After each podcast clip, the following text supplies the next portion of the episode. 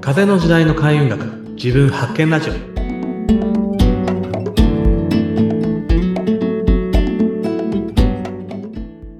はい、えーこんにちは、えー開運とパワーストーンの人、えー、豊ピーこと豊原隆です。ナビゲーターの北村明子です。はいよろしくお願いします。はい、今日もよろしくお願いします。はいもうあれですよ。どんどんどんどん、あの、浄化の話からですね、もう、前回は、あの、黒、黒の拒絶。なんかちょっと、全然関係ないわけじゃないんですけども、まあ、いいな話ですよね。ね、あの、ご葬儀の時の喪服の話とか、あと、何？コミュニケーション取らない人は黒い服を好んで着るとか、そうですね。まあ、新年のテーマからちょっと マニアックになっていってるんで、どんどん深深くいってます。私はすごい面白いですよ。めちゃくちゃ。まあまあ、でも一応ね、なんかその運を上げていきましょうという状態で、まあ、そのためには、まあ、すごく広い意味での浄化大事だよねって話ですよね。まあ、入れ替えですよね。入れ替えね。入れ替えです。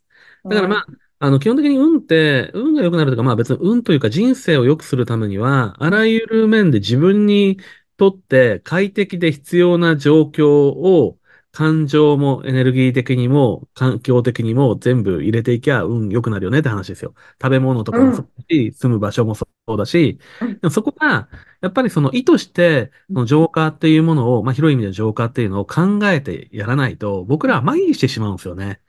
なんか、良くいない状態でもそこに慣れちゃうんですよ、体が。体も心も。なんか、これ、ううんん、わかる気がする。うん。当たり前の状態ってなっちゃってて、うんで、なると、なんとなくそれでいけてるような感じするんだけど、なんか、うん、あんま良くないな、楽しくないな、とか、そんな状態で居続けちゃうんですよね。そう、なんかね、だんだんね、まあいいよってなっちゃうのありますよね。そうそう。あれと一緒ですね。例えば、泥水とかってめっちゃ濁ってるけれども、それをずっと時間置いておくと、なんか泥が下に沈殿して真水と分かれるじゃないですか。はい。あの感じにしないといけないんですよ、本来。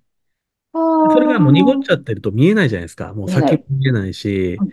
だから、例えばその食べ物とか、僕もファスティングっていうものを初めてやった時には、なるほど、こういうことかって、あれ脳の浄化とかデトックスとも言われるんですけどうん、あの、僕らの脳って、いろいろその、なんていうかな、いろんな情報をやっぱりこう、勝手に記憶、まあ、まあもちろん記憶してるんですけど、例えば、えっと、整体とかする人とかでも、なんか体バキバキとか、なんか揉んだりしなくてもうん、体の状態調整する人いるんですよ。ええ生体の先生がですか？先生、先生。で、うんうんもうちょっと詳しいことわかんないですけど、うんうん。聞いてると、その脳に働きかけてるみたいなことを言ってたんですよね、先生が。やってもらったらで、脳がその悪い状態っていうのを記憶してるから、そこを一応平常な状態、ニュートラルな状態に戻ってあげると、体の歪みも勝手に治るらしいんですね。あ、施術しなくっても？そう、施術はしてるんですけど、このバキバキやらなくても、あ、あなんでこの人手当ててるだけで何もやってないのに体の歪みとかいろんなものが治ってるんだろうみたいな、まあそういう施術する人が何人かいるんですよ。で、それはまあ僕は詳しいことは僕せそっちじゃないからわかんないですけうんどうんうん、言ったら脳に、脳のその、えっと、悪い、えっと、形状記憶的なところっていうのを一回取り払ってると。ただ、うんうん。それは一旦は治るんだけれども、やっぱりその生活習慣とかが、その状態を脳のその形状記憶的な状態を作っちゃってるからうん、だからまあ体からバキバキアプローチしたとしても、その脳の状態を改善しないと、なかなかその体の歪みとか不調っていうのを取れないみたいなことをおっしゃってたんですよね。そう。で、だからまあ、それがじゃあ、そっち側からアプローチしても、普段の生活をまた同じように繰り返すと、やっぱりそれはそれで、また、あの、元に歪んでいくんですけど、結局じゃあ、あの、僕らの脳っていうのは、その食べ物とかそういったものも全部含めてなんですけれども、この今まで生活してきたえー習慣の記憶っていうのも全部こう持っちゃってて、その状態を再現しようとするんですよ、割と。うんで、まあ、言ったら脳の、だから潜在意識とかも、その、なんていうんですか、僕らが生きてるっていう状態を維持したいから、それ、なんていうんですか、それが悪かろうが、それで今まで OK で生きてきてるから、その状態がニュートラルなんですよ。はいただ、やっぱりそれは、本当に自分の状態としていいかというと、良くないじゃないですか。まあだ惰性というかね。まあ、さっきのあの汚、汚れた濁った水みたいな状態うんね。で、これをやっぱり綺麗に仕上げたり、やっぱその生活習慣とかもおそらく、まあ僕できてない、自分が結構いっぱいできてないことたくさんあるんで、状態で言ってますけど、トゥーピーさんがそんなできてないっておっしゃるとなんか勇気づけられます。いやもう全然できないですよ。あできてないけど、こういうことを知っておくから意識して少しずつはマシにできるってあ話。そうかそうか。ずっと大事です。知っておくって。はい。あの、そんな完璧なことはできないです。でもやっぱこういうことをややり出して、運も良くなったし、メンタルも安定したしっていうところは間違いないわけですよ。ただあうん、ちょっと良くないなと思ったらファスティングしようとか。で、ファスティングとかだと強制的にうん、あの、そういう濁りをだだいぶ取れるわけですよ。あ。ああ。例えばファスティングとかをすると、あの、なんていうかな、食べ物の味がめっちゃ濃く感じるとかみんな言うんですけど、まあもちろんそう。言いますね。で、なんか、今まで普通に美味しいと思って食べてたものが受け付けなくなったりとか、なんか、一旦結構ヘルシーな食事を無無理なく取れるようになるんですよ。うん、脳が正常な判断ができるようになってるんですなるほど。はい、はい。よ。浄化されてるんですよね。うん。でその状態だと、別に食べ物以外にも自分にとって必要なインスピレーションとか何かを選んだりしやすくなるんですよ、やっぱり。なんか本当、あの、あの、ファスティングやると人生観変わったとかいう方もいらっしゃいますもんねい。ますね。だからまあ、あの、一つの浄化の方法だなと思うんですよね。で、そういうふうに直感力とかいろんなものが正常に働き出すと、人間関係とか、自分がいろいろその、まあ、日々の選択、仕事のこととかでも選んでいったり、やっていったりすることが、あの、その段階その段階でめちゃ重要なものをちゃんと選び取れるようにな、なりやすいんですよね、すごく。うーん。これ多分、その、環境も全部一緒で、なんか、あの、ぐだぐだの状態の環境だと、それで慣れてしまうと、もうそれが当たり前になるじゃないですか。なりますよね。また、なんか今日もポテチ、ポテチ食べちゃい、明日も食べちゃいあまあ、それもそう。そそれもそうだし。はい。うんそうなんですよ。うん。じゃあ、あれか、あの、運がいい人って、運の良さが続いてるイメージあるけど、うんそれは、その、選び取る力がその人はちゃんと備わってるからってことですかね。あ、あそれもあります。あの、すごく重要な側面がそれと、もう一つ、なんかあの、一番いい、あの、重要なところは状態なんですよね。状態？例えば、状態、えっと、例えば、今のその浄化されてるって状状態なんですけど、えっと、ご機嫌であるということとか。うん。でなんでご機嫌なのって言ったら、例えば、体が重くてしんどくてっていう状態でなかなかご機嫌になれないじゃないですか。なれないですね。うん。で、人間関係もなんか悩みあるとご機嫌になりづらいし、なれない。あと、部屋も綺麗な方がご機嫌になりやすい、いい環境とかになりやすいじゃないですか。だから、はい結局、いい状態、例えばその食べ物も環境も自分のうんいろんなものの状態を良くしていくと、運は良くなるって、まあ当たり前の話なんですけど、うーん。状態なんですよ。だから、例えば、えっと、じゃあその、さっき場所の話がちらっと出たんですけれども、はいと繁華街とかってちょっと重いような感じのところあるじゃないですか。重い。なんかね、そうなんですよ。あのね、朝歩いてもなんか重いの。そう。で、そういうとこっていうのは、あの、いろんな理由があるんですけど、まず人、そこに集まってくる人っていうのが、いろんなその、まあ感情ですよね。まあや欲とかいろんな重い感情っていうのを出しまくってるので、実はそれって、あの、そこにちゃんと溜まってるんですよね。ああ、じゃ、じゃあやっぱりなんかあの、まとわりつく空気感ってあ本当にあるんですねあ。ります、あります。だからさっきの陰の気っていうか、その埃とかいろんな、そこをちょっと湿気出たりとか、そこに対して人の感情が全部こびりついて自分らにこう来るわけですよ。だ僕も、あの、歌舞伎町で一回なんかちょっと歌舞伎町で泊まらざるを得なかったことが一回あって、ホテル取ったんですけど、もう、ちゃんと体調悪くなりましたもん。あちゃんと体調。い 次の日やー体ちゃんと体調崩しましたもんね。そう、いや、やっぱ敏感なんですね、そういうとこね。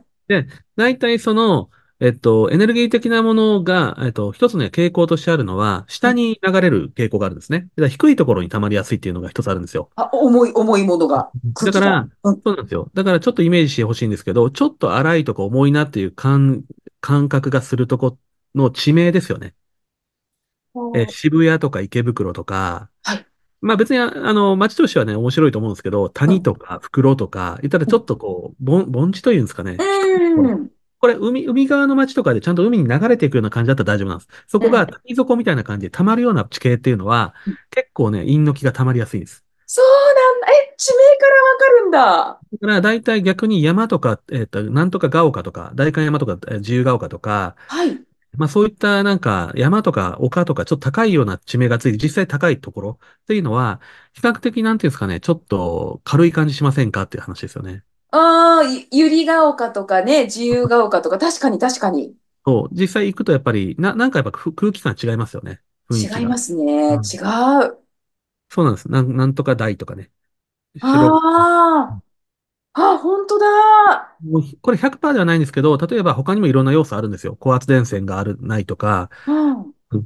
うんただまあ、例えばじゃあ、マンションとかで、まあ、タワマンとか流行ってますけど、じゃあそういう高ければいいのかというと、それはそれでちょっとまた弊害が出るんですよね。ちゃんと、うん。大地と、あの、ある程度の距離感が、まあ、そんな遠くなくて、高い。だから、やっぱりそのスピリチュアルとかのね、なんかやっぱこう、環境をすごい大事にする人とかが、割とあの、なんていうんですかね、えー、山の、そうですね、1000メートルぐらいのきょ、えっと、間隔のところに住んだりとか、えー、まあそういう人って多いですね、移り住むときにね。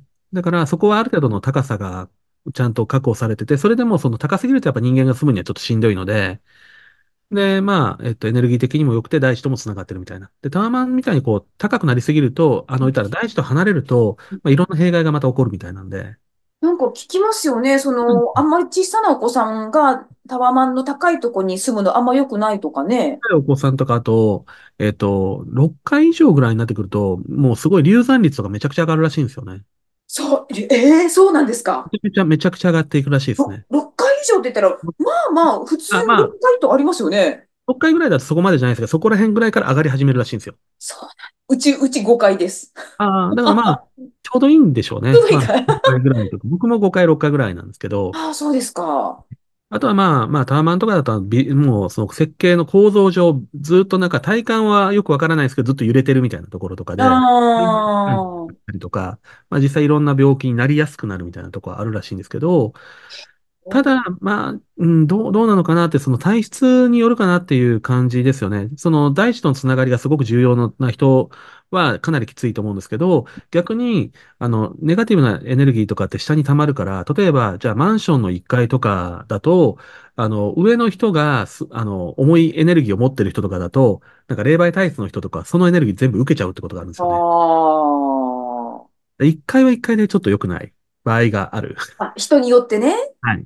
まあ、あ、そうなんのだ。風水とかああいった感じで言っても、エネルギーが、あの、風水って基本的には水とか風がいかに綺麗に流れるかみたいなところが、どうも、まあ、ベースらしいんですよね。僕は風水そんな詳しくないんですけど、ええまあ、でも確かに、風が気持ちいい感じの作りの家とかって本当にね、い居心地がいいじゃないですか。いいですね。全然その風も水も、まあ水もってことはないですけど、あの、風が全く流れないような環境って結構しんどいから、で、やっぱり1階の、そうですね、例えば、ま、一番良くないのは窓ないとか、そういう感じあの、あ、全然気が流れないですもんね。風もね、空気も。ねううん、ん。窓ないのは結構やばいですね。うーん。ああ、なんかそれで言うと、え3年ぐらい前にうち引っ越したんですけど、今住んでるとこね、前よりもなんかね、居心地がいいんですよね。ああ、そうですね。なんか、ど、あれ結構日当たりがいいとか、そんなのあります？そうそう。私、風もね、あの、よく通るし、それいいですよね。不思議とね、あの、夏が比較的涼しくって、うんうん冬が比較的暖かいんですよ。なぜだか。うん居心地がいい。僕昔住んでたところ、本当にやばいとこありましたからね。あの、すべての、すべての負の要素をなんか、全部集めたような場所僕住んでましたもん。ちょっと待ってください。その話、次回また詳しく聞いていいですか？その、住む、住みかの話、お家の話。はい。はい、ちょっと面白いところで。あの、こんななんか偉そうに言ってますけれども、た一通り割とダメな方をやってきてる人間なんで。聞かせてください。それぜひ次回。はい。楽しみにしてます。はい。ありがとうございました。はい。